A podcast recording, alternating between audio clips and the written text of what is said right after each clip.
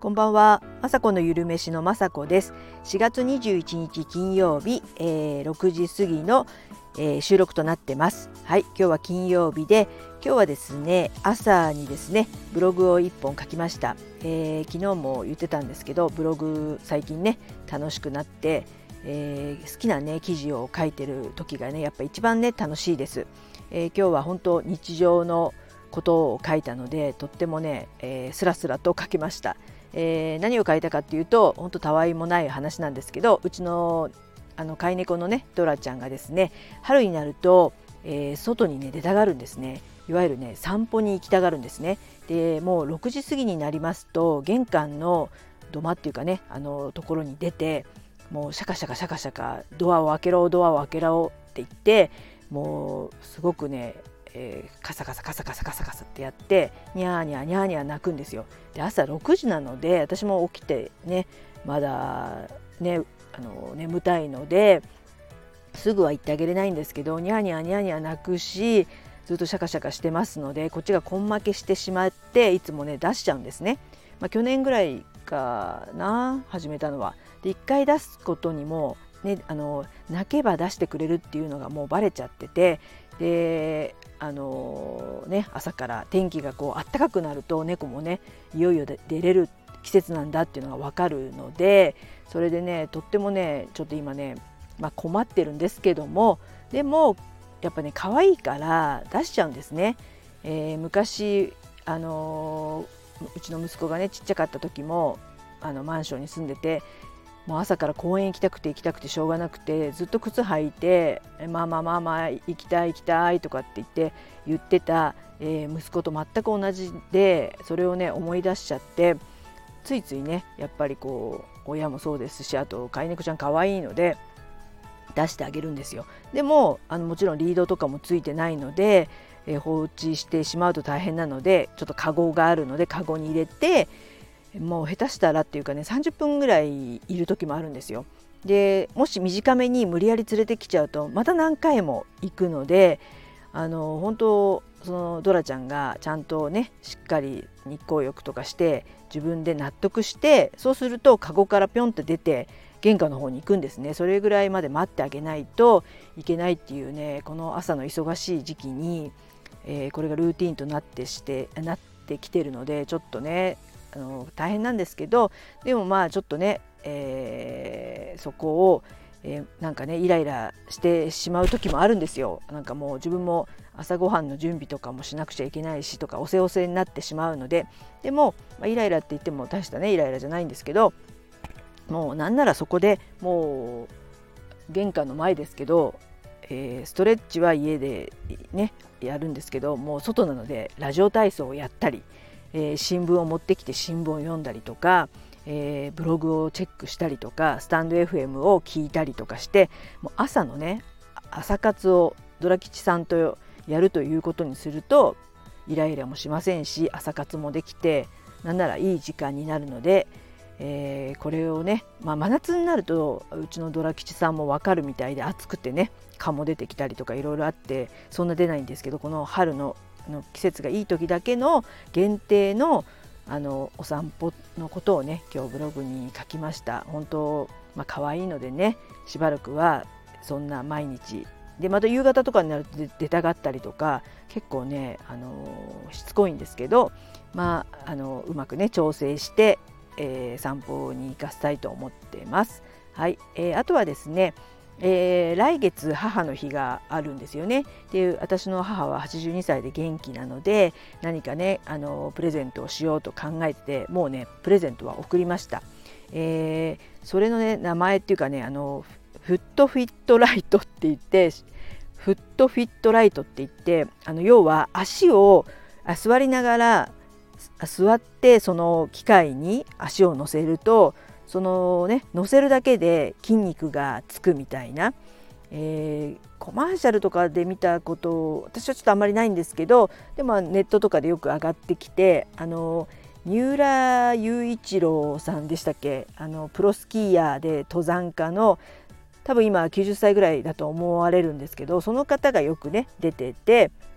座りながらねえー、筋肉がついてるなんかそういうシーン YouTube とかで見たことあるんですけどそれをねいいんじゃないかと思って、えー、母はですねすごい健脚で、えー、ほとんどね毎日散歩に行ったりとか、えー、卓球をしたりとかアルコー会に所属したりしてすごく私よりも健脚だと思ってるんですけど、えー、これからね80今82歳で100歳とかねもっともっと長生きしてそれも、えー、もちろん寝たきりとかではなく歩いて自分の力で歩いていろんなところにねまだまだ行ってほしいということで、えー、これはどう？って聞いたら、えー、こんないい機会があるんだということで、え、欲しいということでちょっとねお高いので私はあの兄弟がね3人いるので自分含めて3人いるので3で割ってちょうどいい値段になってそれをプレゼントしました。まだねそんなあの使ってもないしどれだけ、まあ、買おうかとかはねすぐあの出てこないとは思うんですけど私も実家に行ったらですねそれをやってですね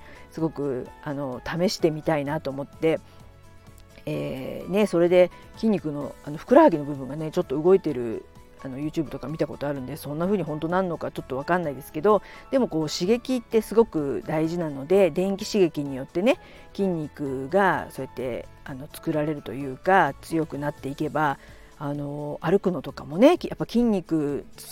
ねつけることが私もそうですけどもちろん私なんか全然筋肉つかなくて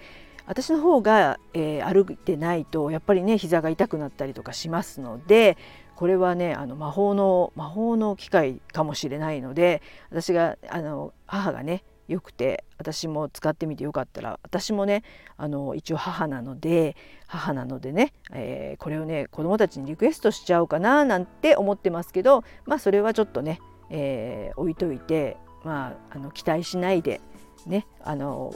私のね82歳の母にはプレゼントしましたけど自分の子供たちはちょっとねあの私がこれ欲しいとかってもう言わないことにしてます。あの期待してもしょうがないので。はいそんな感じです、えー、そんな感じでねブログを上げて、えー、あの楽しくね上げたのですごくブログってやっぱねこういうあの好きなことで楽しいこと自分の日常ならねスラスラと書けたりするのでまあ、あの毎日は無理かもしれないですけどこうやってブログ上げていきたいと思います。はい、えー、あとはですね今日、あのー、金曜日なので先ほど5時に YouTube の方アップしました。えーと、今日はですねもち麦朝食参戦っていう題で、えー、YouTube の方を上げました。えー、もち麦ってねすごくあの食べたことない方はですねあの食べてほしいぐらい本当ね美味しいんですよ。えー、私は普段えー、まあ普段今はオートミールをずっと食べてるんですけど、えー、玄米を食べてる時があってその玄米にちょっと足すだけで玄米がもちもちになったりとかとってもねあのもちもちするんですよ。でもそのもち麦100%だと本当にもちもちしててもうプニュプニュしててあのそれはそれで、えー、サラダとかにねもち麦をあのかければよくて食べあの大好きなんですけどあのご飯だと今回はですね半々1対1でもち麦1、えー、白米1で炊いたご飯に、えー、朝食なのでね、えー、いろいろめかぶおかかあえたものとかキムチツナとかをあえたものとかアボカドのりわさびをねあえたものをご飯にのせて丼にしたレシピをね今日あげました。あのもち麦だけでもですねあの腸活でえー、食物繊維がすごく多くて、まあ、玄米と比べても4倍ぐらいあるということで腸活であの便通が良くなったりするんですけどもさらにそのね忙しい朝なので、えー、乗っける具材もですねえー、先ほど言ったみたいにメカブだったりキムチだったりの、え、発酵食品だったり食物繊維がたっぷりな腸活食材を乗せて朝ね食べるようにしたらどうでしょうかっていう、え、YouTube にしました。そうしますとえー、もち麦はですね、えー、血糖値をね上げるのもすごくゆっくりらしくそうするとねあのお腹が空かなくて昼までね持って昼もそんなバカ食いしなくていいぐらいすごくね腹持ちが良くてですねえー、何とか、えーと、セカンドミール現象っていうのかな？すごく腹持ちが良くて朝食べることがもち麦はねいいってされてるので今回はね朝食によかったら食べてくださいっていう動画を作りました。すごくあの炊飯器でももちろん炊けますし私は土鍋の土鍋で炊いたんですけどほんとねもちもちしててプチプチしててすごくね美味しいもち麦をもしね食べたことがない方はあのー、本当に少量今日はね5割入れちゃいましたけど3割ぐらいからスタートされて、えー、まずはね白米と一緒に食べてみてください。すごくお腹いっぱいになりますしよく噛んで食べるのであのとってもねいいあのご飯になりますので是非あの今日のね YouTube も見てください。はいそんな感じでね今日金曜日、えー、終わりにしたいと思います、えー、まだねちょっと夕飯作ってないんですけど夕飯を急いで作って、えー、今日はね夜の散歩に行きたいと思います。ねあの夜ですのでこう明るいところしか歩きませんけどやっぱ一日ね家にいますと、えー、ちょっとね体力落ちちゃいますし足のね筋肉もつけたいしとにかくこうあの歩きたいですね。やっぱり家にいると。はい。そんな感じで、えー、また来週もよろしくお願いします。はい。最後まで聞いていただきいつも本当にありがとうございます。雅子のゆるめしの雅子でした。